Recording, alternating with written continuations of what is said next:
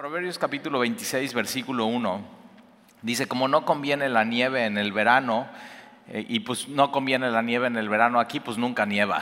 O sea, aquí no estaría padre, ¿no? Que de pronto con estos calores, una de las cosas que pasan en Veracruz, que eh, yo digo, eh, cuando estamos en octubre, noviembre y diciembre, ahí estamos todos, ay, qué frío, ay, qué frío, ay, qué frío. Y se nos olvida lo caluroso que es mayo y junio. Y cuando estamos en mayo y junio dices, oye, qué caluroso y qué humedad. Y pues es igual que el año pasado, realmente no, no cambia, pero como que se nos olvida. Pero en estos tiempos, acuérdate, es en el contexto de Israel, donde ellos vivían en base a la agricultura y, sembraban y esperaban y cosechaban. En el tiempo del del verano una nevada destruía absolutamente todo. O sea, simplemente no era conveniente que nevara en el verano, ni lluvia en la siega. O sea, cuando ellos eh, estaban eh, segando y recogiendo, una lluvia podía hacer daño eh, al, al fruto y lo que habían hecho por muchos por muchos meses. Entonces, como no conviene la nieve en el verano ni la lluvia en la siega, así no conviene al necio la honra. Y ahí vamos a empezar a hablar eso del, necio. a un necio no le va bien ser honrado, a un necio no le va bien ser exaltado. ¿Por qué? Porque no sabría qué hacer con eso, un necio. Entonces siempre, pues es eso, cuando te das cuenta que estás neciando, pues no, simplemente no, no seas necio. Versículo 2 como el gorrión en su vagar y como la golondrina en su vuelo. Entonces es un gorrioncillo y está vagando, ¿no? Está, está volando, volando, volando, volando, volando, volando, volando. Y una golondrina que va en su vuelo. Así la maldición nunca vendrá sin causa. Y pues los mexicanos realmente somos así bien supersticiosos y tenemos así cosas bien raras. Por ejemplo, nunca te dijeron nunca pases por una escalera por, por abajo de ella y dicen, no, pues es que es bien mala suerte y no sé qué.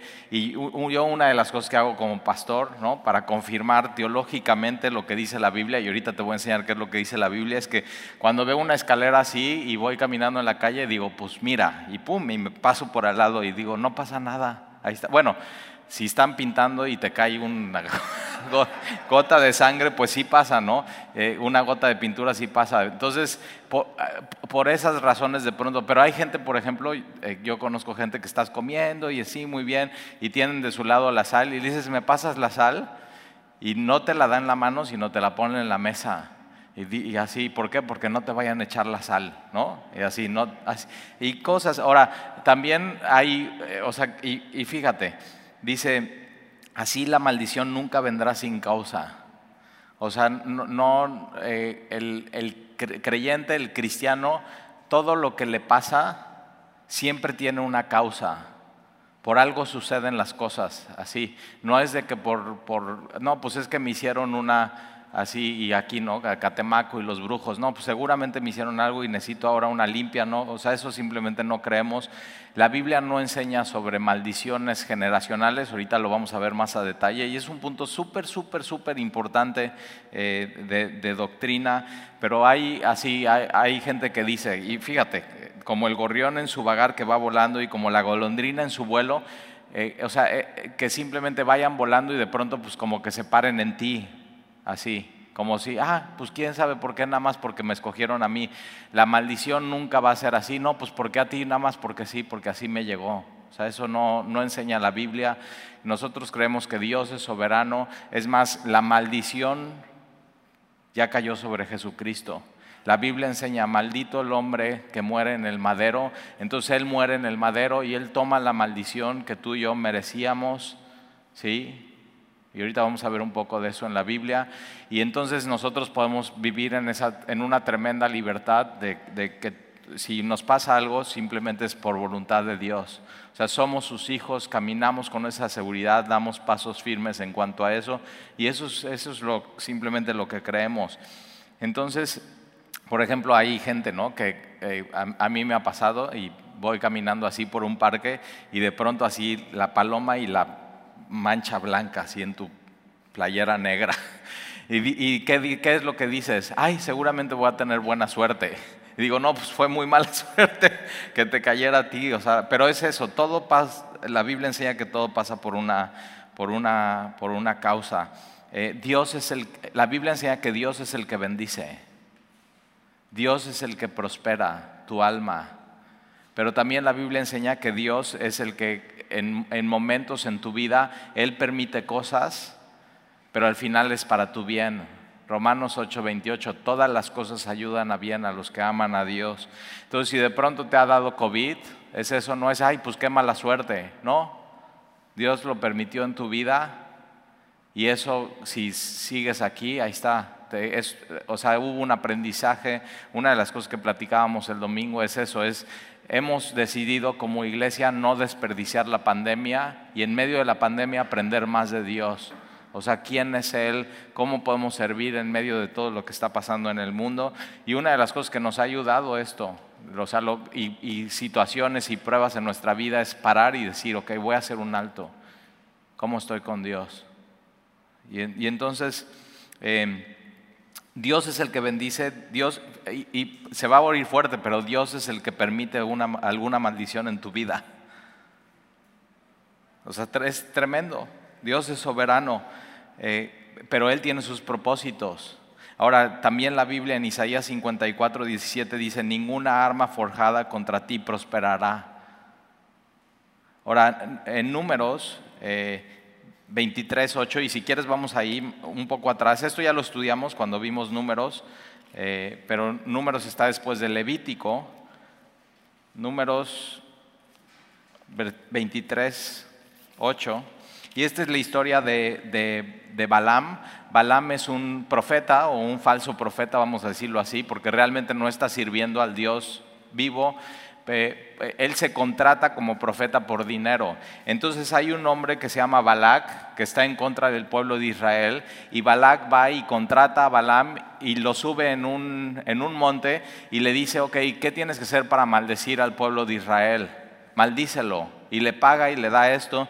Y entonces Balaam dice, bueno, ponme, eh, unos altares, ponme esto, ponme fuego, ponle el otro. Y entonces cuando, cuando Balaam quiere maldecir al pueblo de Israel porque le pagaron por hacerlo, no puede. Y lo que empieza a salir de su boca es bendición al pueblo de Israel. Entonces fíjate, aun cuando haya gente que te quieran así maldecir, si Dios no lo permite, no, no lo van a poder hacer. O sea, sus maldiciones se van a convertir en bendiciones para tu vida. Todo lo que pasa en tu vida pasa por el filtro de Dios. O sea, Él es, él es soberano. Y fíjate, en números 23, 8. Y Él mismo, Balaam, dice, ¿por qué maldeciré yo al que Dios no maldijo? ¿Y por qué he de al que Jehová no ha eh, execrado. Y eso es, ¿por qué yo voy a declarar una maldición y un daño contra alguien que Dios no quiere que yo maldiga y que no dañe? Entonces, una de las cosas que siempre dice mi pastor es esto, es, el lugar más seguro es estar en el centro de la voluntad de Dios. Ahí, Ahí estás seguro porque entonces nadie te puede tocar. Cuando estudiamos, si te acuerdas, eh, Samuel, en, en segunda de Samuel con David, hay un hombre que se llama Simeí, y David va saliendo huyendo porque Absalón se levanta contra su papá y quiere tomar el trono. Y David va saliendo con sus hombres, dejaron ya eh, eh, Jerusalén y Israel, eh, cruzan el Jordán, están huyendo para no levantar una guerra civil. Y hay este hombre de la casa de Saúl que sale y ve pasar al rey David y, y está maldiciéndole, y no solamente maldiciéndole, sino está tomando rocas y está así queriendo apedrear como si fuera un perro el rey. Y entonces eh, eh, uno de sus hombres de David le dice, o sea, ¿cómo vamos a permitir que este hombre maldiga al, al ungido de Jehová, al rey David? Y permítenos que vayamos y le cortemos la cabeza. O sea, estos son hombres, de veras, no o sea, ¿cómo, un hombre se puede meter a maldecir así al rey que trae a todo su ejército al lado? Son hombres valientes, son hombres de guerra, y este maldiciendo y aventando piedras, y, le dice, o sea, no es déjame, le doy, o sea, déjame, le doy un par de golpes, o no, o sea, no es le corto la lengua, sino es le corto la cabeza, así. Y David se voltea con Simeí y le dice, si esto está pasando y Dios lo permite que me maldiga, déjalo. Y así tú y yo no actuamos. O sea, de pronto cuando alguien así es, y vamos a hablar un poco de proverbios eso, o sea, ¿qué hacer cuando alguien de pronto las trae contra ti, te quiere echar tierra y todo? Y David dice, mira, si esto está pasando y Dios me quiere humillar a través de él, que me humille.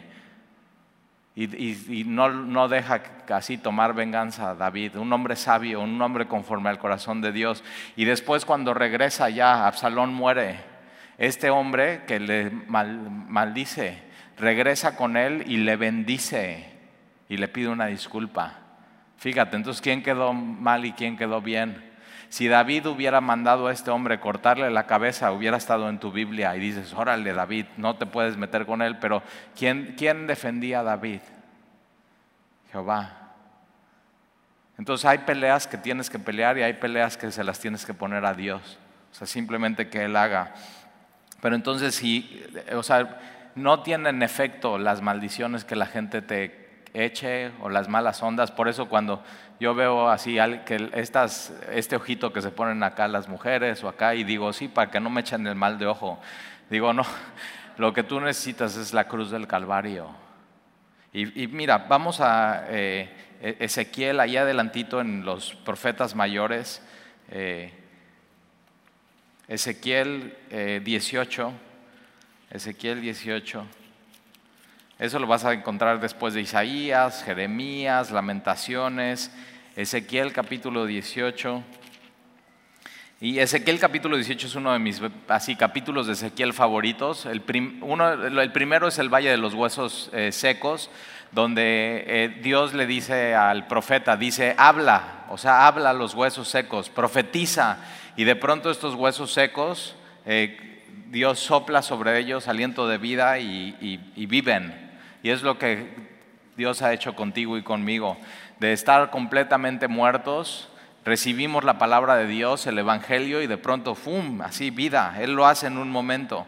Y entonces eh, Ezequiel 18, fíjate el título, se llama El alma que pecare morirá. Y dice versículo 1, vino a mí palabra de Jehová diciendo, ¿Qué pensáis vosotros, los que usáis este refrán sobre la tierra de Israel, que dice, los padres comieron, comieron, las uvas agrias y los dientes de los hijos tienen la dentera? Había un refrán.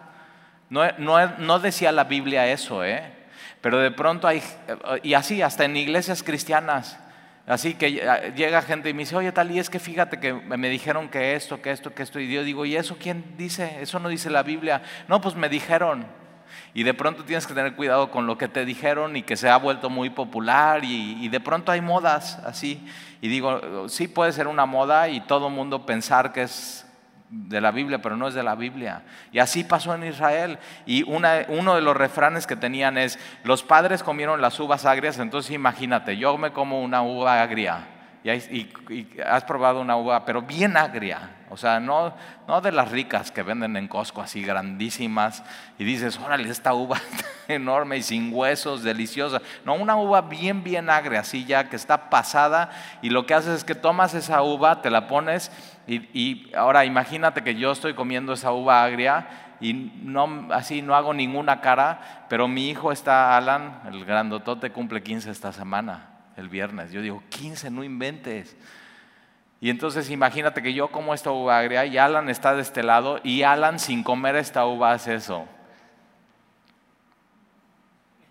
Y ese era el refrán.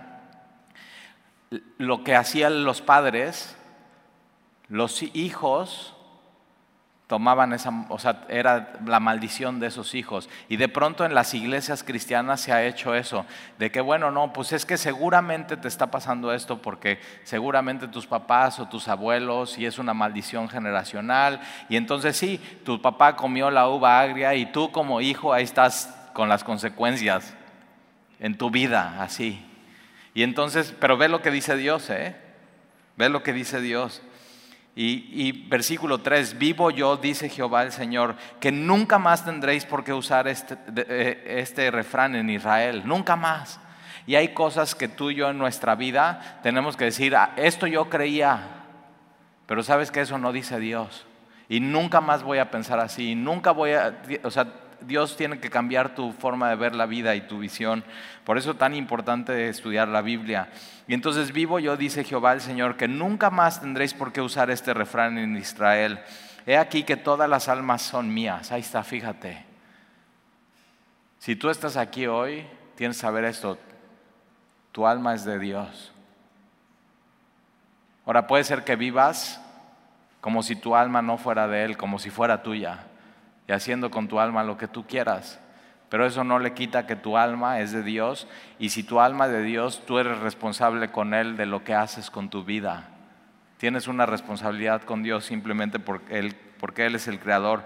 Y entonces, he aquí que todas las almas son mías. Como el alma del Padre, así el alma del Hijo es mía, pero el alma que pecare esa morirá. Tú no puedes estar pagando consecuencias del pecado de alguien más, por eso no hay maldición generacional. O sea, si tu abuelo era bien borracho y bien mujeriego, o sea, él tiene, él es responsable y él va a estar delante de Dios por eso. Pero sus hijos y sus nietos, ellos tienen que tomar, o sea, ¿cómo voy a vivir delante de Dios? Pero de pronto eso da una tremenda libertad. Pero por otro lado, te hace responsable de tu pecado. Entonces, si tú te comes la uva agria, tú eres responsable de eso y tú tienes una consecuencia. Ahí está. Entonces, el alma que peca, y eso es lo que dice Romanos, así, el que, o sea, la paga del pecado es la muerte. Y entonces, cuando pecas, y todos aquí somos pecadores y hemos pecado. Entonces lo que merecemos automáticamente es la muerte, la muerte física, pero también la muerte espiritual. Es, la muerte es una separación con Dios. Y cuando decidimos pecar e ir contra Dios, entonces nos separamos de Él y le decidimos dar la espalda. Pero entonces eso lo viene a, resolver Jesús en la cruz. Ahora fíjate, ahí mismo versículo 20. El alma que pecare esa morirá. El Hijo no llevará el pecado del Padre. Subraya eso en tu Biblia. Entonces, fíjate, de pronto hay gente que dice, no, bueno, es que seguramente yo salí así porque mi papá y mis tíos, por ejemplo, yo, eh, eh, mi, familia, ¿no? Eh, si haces un conteo estadístico y hay más divorcios que, gente que, que sigue casada, así, y digo, órale, o sea, estadísticamente yo ya valí. Y, digo, no, fíjate, porque el Hijo no llevará el pecado del Padre, ni el Padre llevará el pecado del Hijo. La justicia del justo será sobre él y la impiedad del impío será sobre él. Versículo 23, quiero yo la muerte del impío, dice Jehová el Señor. No vivirás si se apartare de su camino. Y eso es lo que quiere Dios, que vivas. Pero fíjate, para vivir, ya vimos, la paga del pecado es la muerte, pero para vivir, ¿qué necesitas? Es apartarte de tu pecado. Y una de las cosas que vamos a ver en Proverbios, que el necio no se aparta de su pecado y sigue pecando. Sigue, sigue viviendo su vida de la misma manera, pensando que es... Y Albert Einstein tiene una frase que dice así, hacer lo mismo y pensar que vas a tener un resultado diferente es locura. O sea, ¿cómo, o sea si sigues haciendo lo mismo y lo mismo y lo mismo y lo mismo de, de necedad y no cambias tu vida, ¿por qué piensas que tu vida va a cambiar? Tu vida va a cambiar cuando cambies tu forma de vivir y tu forma de pensar y tu forma de ser. Y sobre todo lo que crece. ¿eh? Versículo, fíjate lo que dice versículo 32, porque no quiero la muerte del que muere. Dios no quiere que nadie se pierda. Dios quiere que todos procedan al arrepentimiento, porque no quiero que la, muerte del que muere, dice Jehová el Señor. Y, y mira el consejo que da, convertíos, conviértete. Convertíos pues y viviréis. Y no es conviértete de una religión a otra. Tú puedes ser de cualquier religión, puedes ser budista, puedes ser católico, puedes, o sea, puedes llevar años de cristiano protestante y no estar cerca de Dios. ¿eh? Y entonces Dios dice eso, conviértete. Y es eso, regresar a Él. Convertíos, dice el Señor y viviréis. Lo mismo que y Ezequiel, por eso del valle de los huesos secos. Entonces vamos a regresar a Proverbios, capítulo 26. Eh, atrasito ahí está, dices, ya me perdí tal y ya no sé, ya fui a números, ahora, bueno, ahora regresa ahí a Proverbios. Proverbios 26. Entonces ya nos pusimos de acuerdo. Entonces, no hay maldición generacional. Si tu papá se comió 100 uvas agrias, tú no tienes por qué llevar eso. Tú eres responsable de lo que haces delante de Dios, pero, pero eres responsable de lo que haces delante de Dios. Y yo digo, no, pues yo, yo para qué las uvas de mis papás y de mis tíos y de mis abuelos, con las mías tengo. Y por eso necesito un Salvador. Con las mías tengo. Entonces, eh, versículo 3 el látigo para el caballo, el cabestro para el asno. Ahora en México es diferente, ¿eh? pero en estos tiempos así se usaba. El látigo para el caballo, el cabestro para el asno y la vara para la espalda del necio. O sea, ese no necesito explicación. O sea, el necio a veces ya, o sea, ni, fíjate, ni látigo, ni cabestro, o sea, ya nada más no entiende. Así, entonces a veces, aquí la Biblia está diciendo, a veces es peor el necio que el caballo y el asno. ¿Nunca te ha pasado así que estás neciando, neciando, neciando y entras en razón después y dices, híjole, soy muy burro. ¿Por qué estoy así? O sea, ¿por qué me estoy comportando así? Versículo 4.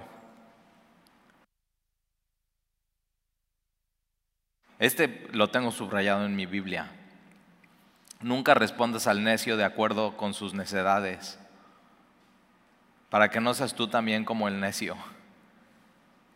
Entonces, fíjate, dice, nunca respondas.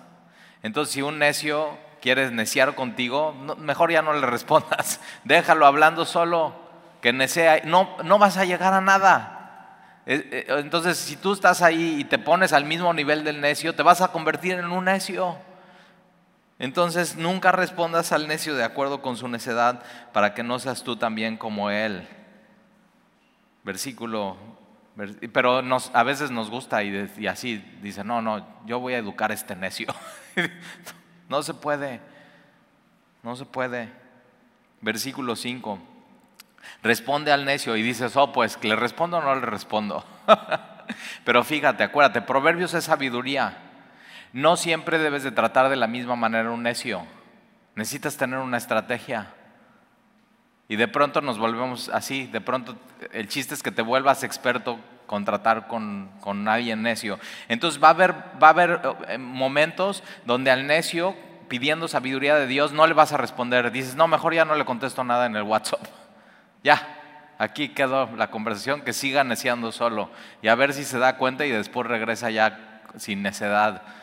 Pero va a haber momentos donde tú le vas a tener que responder al necio. Versículo 5, responde al necio como merece su necedad para que no se estime sabio en su propia opinión. Entonces, eh, siempre tienes que pedir sabiduría. Le respondo y cómo le respondo y qué hago con esa persona. Versículo 6, como el que se corta los pies y bebe su daño, o sea, alguien que se corta los pies y se hace daño a sí mismo Así es el que envía recado por mano de un necio. En esos tiempos, acuérdate, no había correo electrónico, no había WhatsApp, no había Facebook. Oye, le quieres mandar un recado y depende de ti 100%, pero en ese tiempo no. Decías, tengo, tengo que darle este sobre a una persona, ¿no? O este recado a una persona de manera verbal posiblemente, y, y necesito buscar a alguien que sea de confianza, no te busques un necio. O sea, te imaginas un necio, le das el recado y cuando llega al pueblo donde tiene que dar el recado, él piensa que tiene un mejor recado que el tuyo y lo cambia. Y ya simplemente es, como alguien que se corta los pies y bebe su daño, es así el que envía a un necio con hacer un encargo. Entonces, cuidado con a quién envías. Versículo, versículo 7, las piernas del cojo Ahora aquí eh, dices, o sea, esto es lógico, pero las piernas del cojo penden inútiles, así es el proverbio en la boca del necio, o sea, las piernas del cojo no le sirven de nada, o el proverbio, la sabiduría a un necio no, no le sirve de nada, no sabe qué hacer con él. Entonces, fíjate, no seas, no seas necio. Versículo 8, por, como quien liga la piedra en la onda, ¿no? En la onda es esta eh, lo que usaba David contra Goliat. Entonces tienes eh, el pedazo de cuero, ponías una piedra, le hacías así y, lanzabas, pero aquí es quien, eh, quien, liga la piedra a la onda, o sea, quien la amarra para que no salga la piedra. Entonces, una no sirve, o sea, simplemente no sirve el, el arma. Entonces, así como el que Como el que liga la piedra en la onda, así hace el que da honra al necio. O sea, no, no sirve de nada. Versículo 9. Espinas hincadas en mano del embriagado. Tal es, el, tal es el proverbio en la boca de los necios, la sabiduría en la boca del necio. Un borracho con, imagínate, con lleno de cadillos en su mano. Y no, así, ¿qué va a hacer con ellos? Simplemente se va a hacer más daño. Así es eh, el proverbio en la boca de los necios. Versículo 10, como arquero que a todos hiere. ¿Te imaginas si un cuate que tenga un, arco con flechas y está, no, pues le quiero dar al, blanco y la y pum, te da y da otro y da otro y nada más está así haciendo daño como el arquero que a todos hiere es el que toma sueldo insensatos y vagabundos. Entonces fíjate, cuidado a quien contratas, cuidado con quien te llevas. Insensatos son necios, cabeza dura, y vagabundos es los que simplemente así, como que no, no, tienen una meta, como que no tienen un destino, como que no saben ni de dónde vienen ni a dónde van. Versículo 11, fíjate, hasta para recursos humanos te sirve la Biblia. Versículo 11, como, como perro que vuelve a su vómito, así es el necio que repite su necedad. No se necesita explicar, ¿verdad?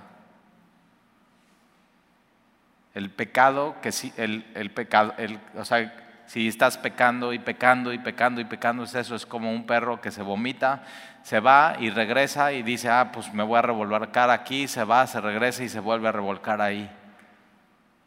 Y no, no tenemos necesidad, ¿eh? porque Jesús ya nos hizo libres del pecado.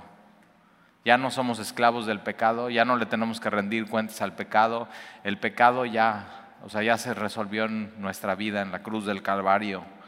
Es, es simplemente necedad regresar. Y no digo que nunca peques, sino es el pecado que sigues y sigues y sigues y sigues. Es, fíjate, un perro, así que simplemente se lleva por, por instintos y es un animal. Así es el necio que repite su necedad o el pecador que repite su pecado una y otra vez y piensa que su vida va a ser diferente y no, no va a ser diferente. Versículo 12. ¿Has visto hombre sabio en su propia opinión? Alguien que siempre piensa que tiene la respuesta correcta, que siempre dice lo que debe decir. ¿Has visto un hombre sabio en su propia opinión? Más esperanza hay del necio que de él. O sea, tremendo. Ya, ya viste el necio, el necio, el necio, el necio y de pronto... Pero alguien peor, el que cree no es necio y que siempre está bien. Más esperanza hay del necio que de él. Versículo 13, dice el perezoso, el león está en el camino, el león está en las calles, entonces no sale, se queda en su casa. Y no es por, el león no es, en estos tiempos los leones no estaban en los caminos ni en las calles. Simplemente el, flojo siempre tiene pretextos para no hacer lo que tiene que hacer en su vida.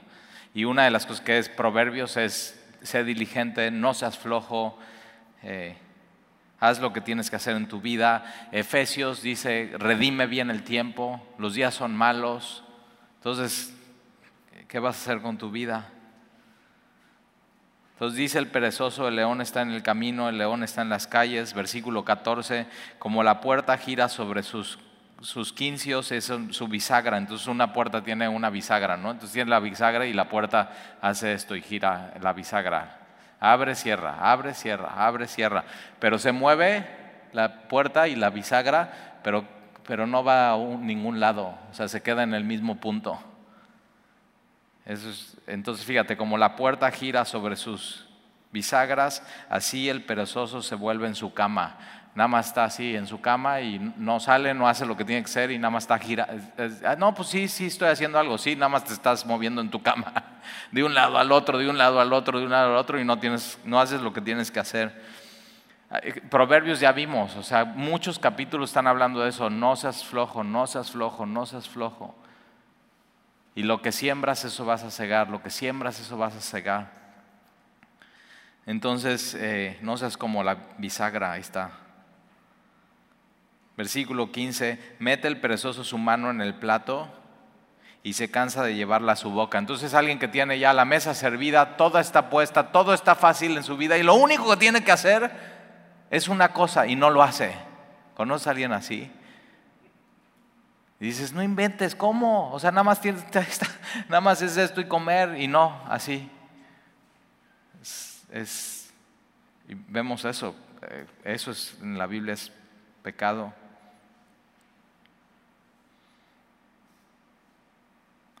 Mete el perezoso su mano en el plato y se cansa de llevarla a su boca. O sea, ni él mismo se atiende a él mismo.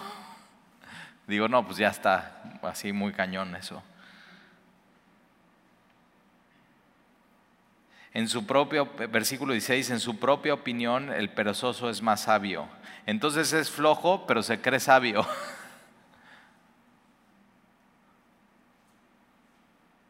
En su propia opinión el perezoso es más sabio y es más sabio que todos. Entonces él la podría hacer mejor, él, pero no hace nada. Entonces, ¿de qué sirve? Muestra tu sabiduría en tu vida y acuérdate, Proverbios capítulo 1, el principio, la sabiduría es el temor de Dios y el temor de Dios es que es apartarte de maldad. Y apartarte de maldad es arrepentimiento, es dar la vuelta y cuando te apartes de maldad, corres a Jesús y Él es tu Señor y Él es tu Salvador. Ahí está todo, así el principio de la sabiduría. Teme a Dios y apártate del mal. Teme a Dios y guarda sus mandamientos. Eso es lo que tienes que hacer. Y, pues así puedes empezar hoy. No, no, no tienes que hacer eh, muchos planes, sino empezar a hacerlo ya hoy en tu vida. Entonces, en su propia opinión, el versículo 16, en su propia opinión, el perezoso es, más sabio que siete que sepan aconsejar. Entonces, siete consejeros que son muy buenos, consejeros probados, que ya en su vida se ve. No, el perezoso es más sabio que esos siete. Y yo digo, no inventes, pero hay gente que piensa así. Nadie me puede decir yo sé mejor, nadie me puede aconsejar. Y el siete en la Biblia es un número completo, acuérdate. Entonces imagínate, el perezoso y el flojo que es más sabio, eh, que es sabio en su propia opinión, nadie más, ni los que más saben le pueden dar consejo, ni Dios. Y tú y yo lo que necesitamos es el consejo de Dios en nuestra vida, todos los días, así. Y por eso así miércoles, domingo y entre semana y un discipulado, yo digo, ¿yo qué haría sin Dios en mi vida? Sin su consejo, sin su palabra, sin esto así. Decir, Señor, ¿qué hago? ¿Qué hago con esto? Y, hay miles de decisiones que tomar en la vida, miles. ¿Qué hacer con los hijos?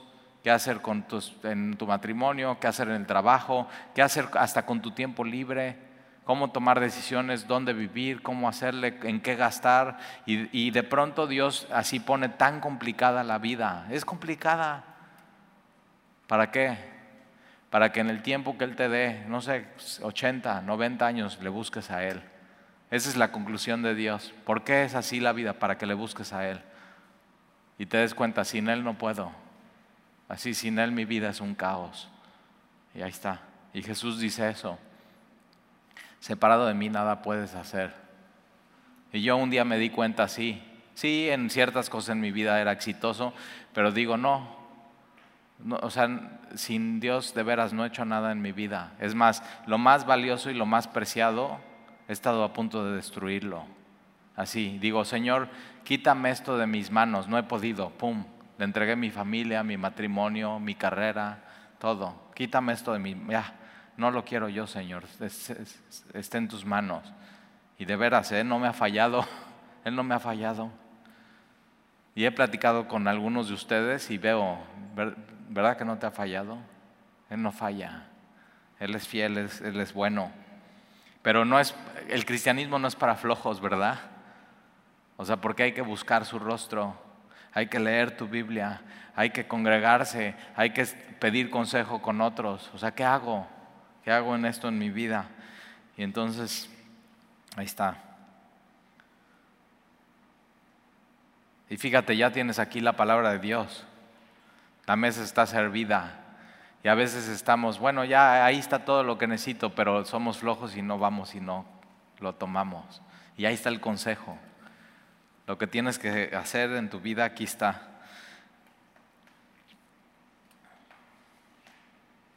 Fíjate, versículo 17. Es este para subrayarlo, ¿eh? el que pasando se deja llevar por la ira en pleito ajeno. los mexicanos somos muy así, o sea, ahí vamos por la calle y hay un pleito y se están peleando y, y, hoy somos expertos en eso, en sacar el celular y filmar. y yo digo, ¿qué? espérate, ya, ¿y qué? ¿quién te llamó ahí? Y luego no nada más eso, sino ya te estás metiendo y así, y llega alguien y, tú, no, sí, dale, no, dile, y, no, y te dicen, oye, ¿qué pasó? No, pues no sé, pero ahí estás, dale y dile así. Es muy mexicano eso. Y fíjate lo que dice la Biblia, el que pasando se deja llevar de la ira en pleito ajeno, que no tiene nada que ver ahí, es como el que toma al perro por las orejas, un perro bravo. ¿Nunca has hecho eso? Bueno, ve, hazlo y vas a entender este proverbio. o sea, ahí está el perro y está así bravo, así, y tú, a ver, inténtalo, y ahí vas y dices, ay, le voy a agarrar las orejas al perro. Digo, no, no lo hagas. Y, lo, en el momento que te va a morder la cara, y digo, ¿qué haces en pleito ajeno? Y hay gente que le encanta meterse en lo que no le importa, en pleito ajeno, ahí está. Y el que pasando se deja llevar de la ira en pleito ajeno es como el que toma al perro por las orejas. Entonces no te metas a resolver pleitos que no, Dios no te, te ha llamado ahí. Versículo 18. Como el que enloquece y echa llamas y saetas y muere, tal es el hombre que engaña a su amigo o a su amiga o a su esposa. Enloquece, echa llamas, saetas, muere. Tal es el hombre que engaña a su amigo y dice, ciertamente lo hice por broma. Sin leña se apaga el fuego. Esta me encanta, versículo 20. Sin leña se apaga el fuego. Entonces, si ves que, que hay un problema, pues ya no le eches más leña al fuego. La blanda respuesta apaga la ira. Entonces, muchos proverbios es cómo tratar con tu prójimo, cómo tratar con tus hijos, cómo tratar con tu esposa. Sin leña se apaga el fuego y donde no hay chismosos cesa la contienda. Versículo 21, el carbón para brasas, la leña para el fuego, y el hombre rencilloso para encender contienda, un hombre que, es peleonero, rencilloso, así como el carbón hace brasas, la leña hace fuego, el hombre rencilloso hace pelea, todo es un pleito.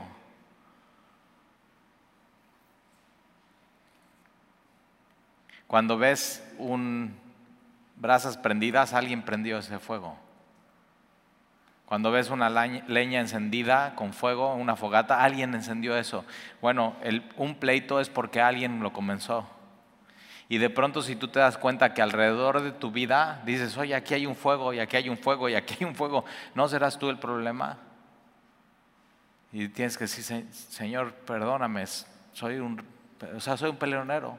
Todo le hago problema y estoy encendiendo y dejando dejando fuego por todos lados, el hombre rencilloso para encender contienda.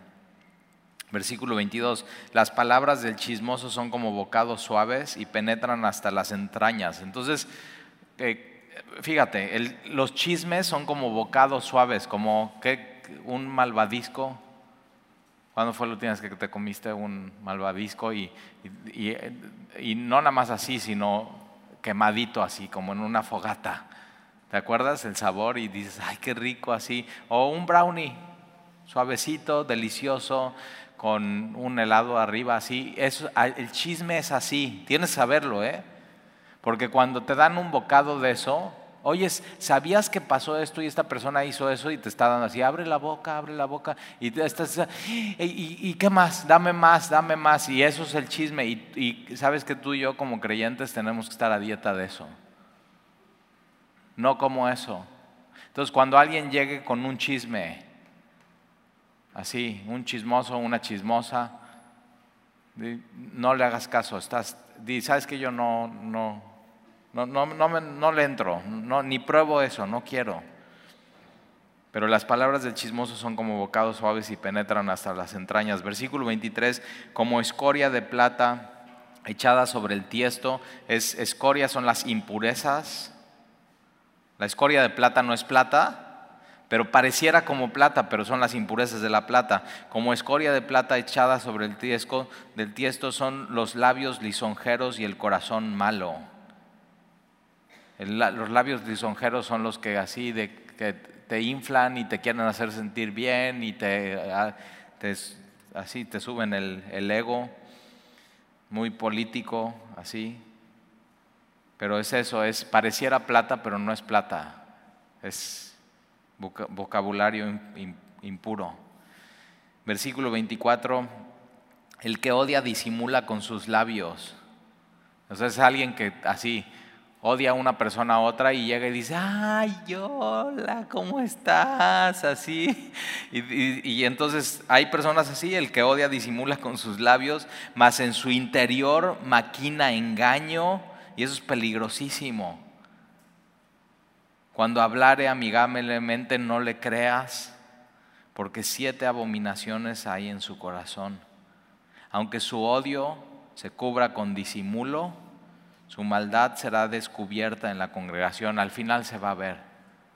Los motivos de una persona y el odio, que es muy interno, que igual no se ve, que puedes, alguien lo puede disimular con palabras y con sonrisas y con, al final, al final en medio de la congregación, se va a saber. Todo se descubre. O sea, Dios no, va o sea, Dios no permite que, que, simplemente todo siga oculto. Él todo lo saca a la luz. Entonces, si tienes algo que sacar a la luz, sácalo ya en tu vida. O sea, más, más vale ya que más adelante y puedas vivir tranquilo y con libertad. Eh, acuérdate, la Biblia dice, si confiesas tus pecados, Él es fiel y justo para perdonar tus pecados y limpiarte de toda maldad. Entonces, si quieres estar con Dios, di, Señor, perdóname. Y si has guardado odio en tu corazón, o sea, eso te está, te está haciendo daño no te ayuda en tu vida. Y una de las cosas que enseña Jesús en la oración que él enseñó, el Padre nuestro, dice, perdona nuestros pecados como nosotros perdonamos a los que nos ofenden. Y no dejes que en tu corazón haya una raíz de amargura.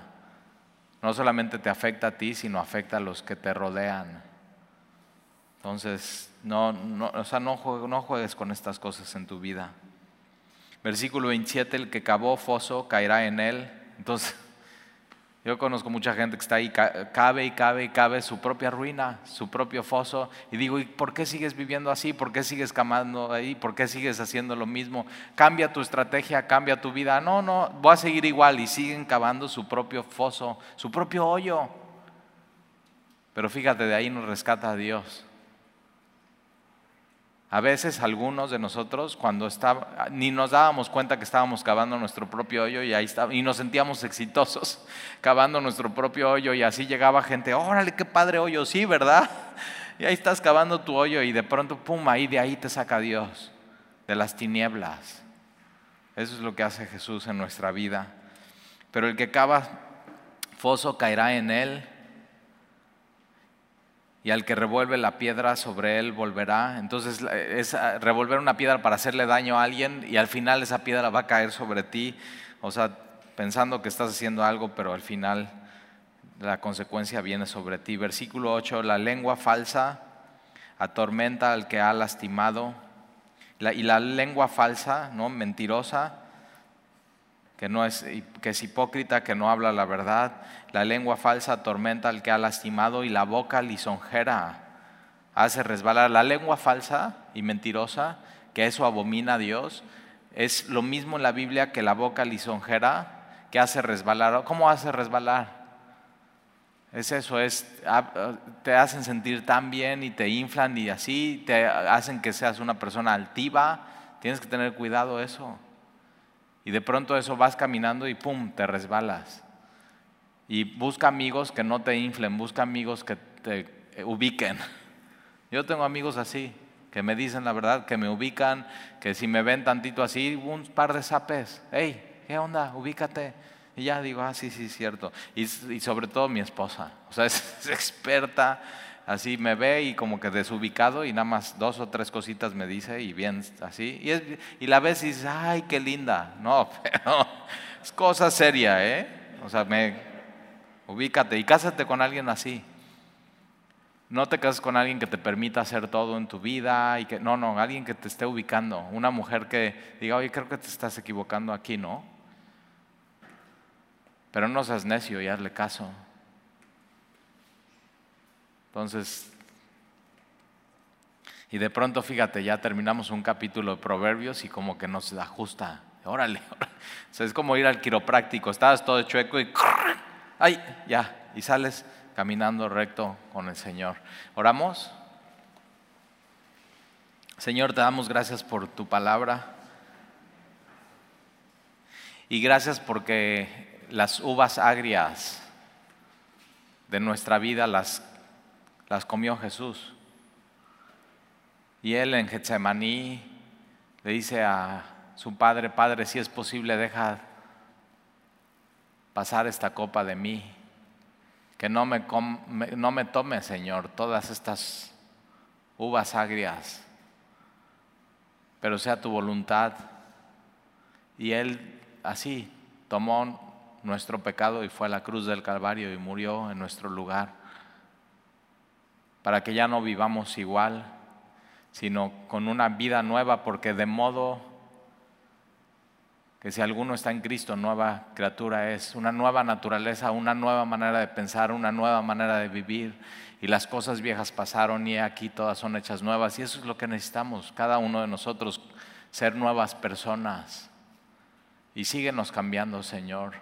Ayuda a que en nuestro corazón no haya odio, no haya raíz de amargura, que no nos metamos en pleitos ajenos que no echemos fuego al leño, a la leña, sino que nosotros, Señor, en nuestra, en nuestra casa y en nuestro hogar busquemos crear la armonía, apagar esos fuegos, quitar esas leñas, dejar esos carbones encendidos afuera. Y que lo que haya en nuestra casa, Señor, no sea una humadera, sino sea un olor a vida para vida, que sea armonía que sea paz, que sea oraciones. Y Señor, te pedimos que intervengas en nuestras vidas. Te pedimos, Señor, que en nuestras casas te podamos servir y amar y bendecir y adorar y vivir sabiamente, Señor. Te lo pedimos en el nombre de Jesús. Amén.